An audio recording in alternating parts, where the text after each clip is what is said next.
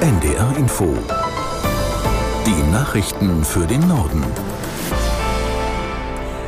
Um 6.31 Uhr mit Astrid Fietz.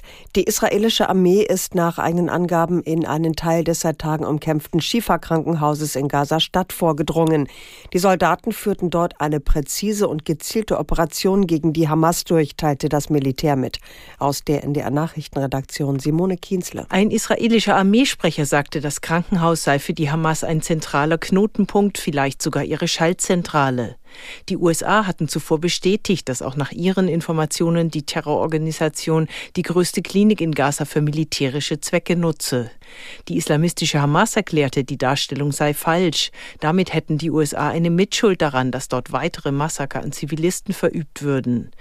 Der Chef der palästinensischen Gesundheitsbehörde berichtete von Explosionen. Israel habe den westlichen Teil des Komplexes gestürmt.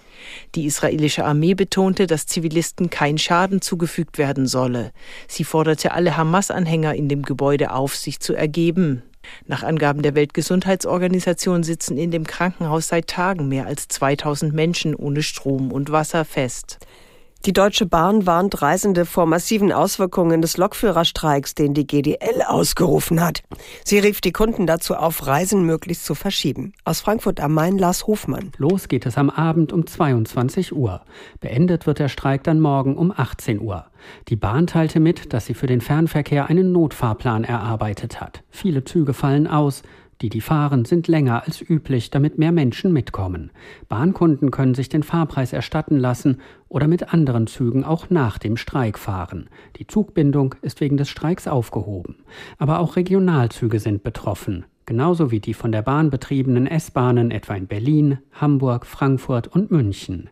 Die Bahn wirft der GDL vor, sie ignoriere Absprachen und Streike, obwohl am Donnerstag und Freitag Verhandlungen vereinbart seien. GDL-Chef Weselski hatte den Streik damit begründet, dass sich die Bahn weigere, über kürzere Arbeitszeiten im Schichtdienst zu sprechen. Bundeskanzler Scholz steht heute den Abgeordneten des Deutschen Bundestags Rede und Antwort. Im Rahmen der regelmäßigen Regierungsbefragungen können sie Fragen zu verschiedenen Themen stellen. Zum Auftakt wird Scholz einen kurzen Vortrag zu einem selbstgewählten Thema halten. Die Befragung des Kanzlers im Bundestag findet mehrmals pro Jahr statt.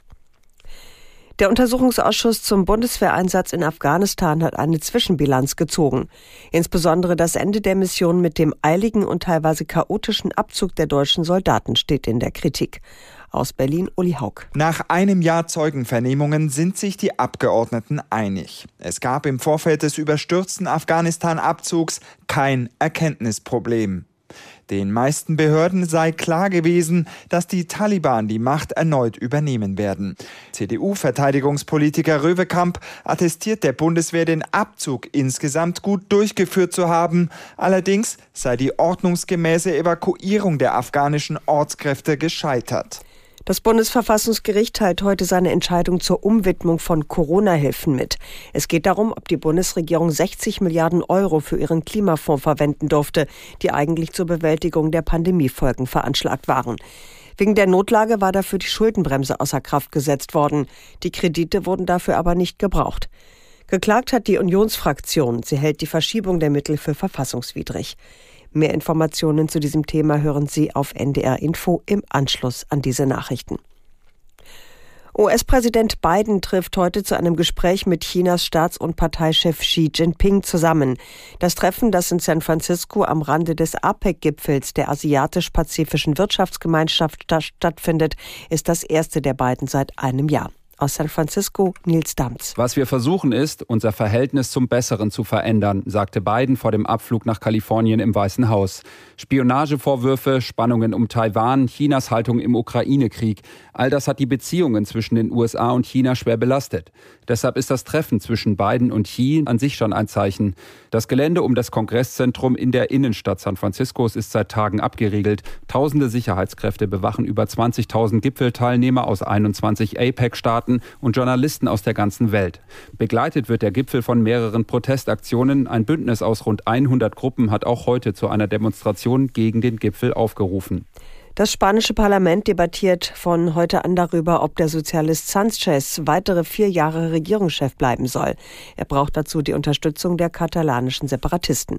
Aus Madrid Silke Dietrich. Der geschäftsführende Regierungschef von Spanien hat ein sehr umstrittenes Amnestiegesetz auf den Weg gebracht, womit hunderte Separatisten Straffreiheit erlangen könnten.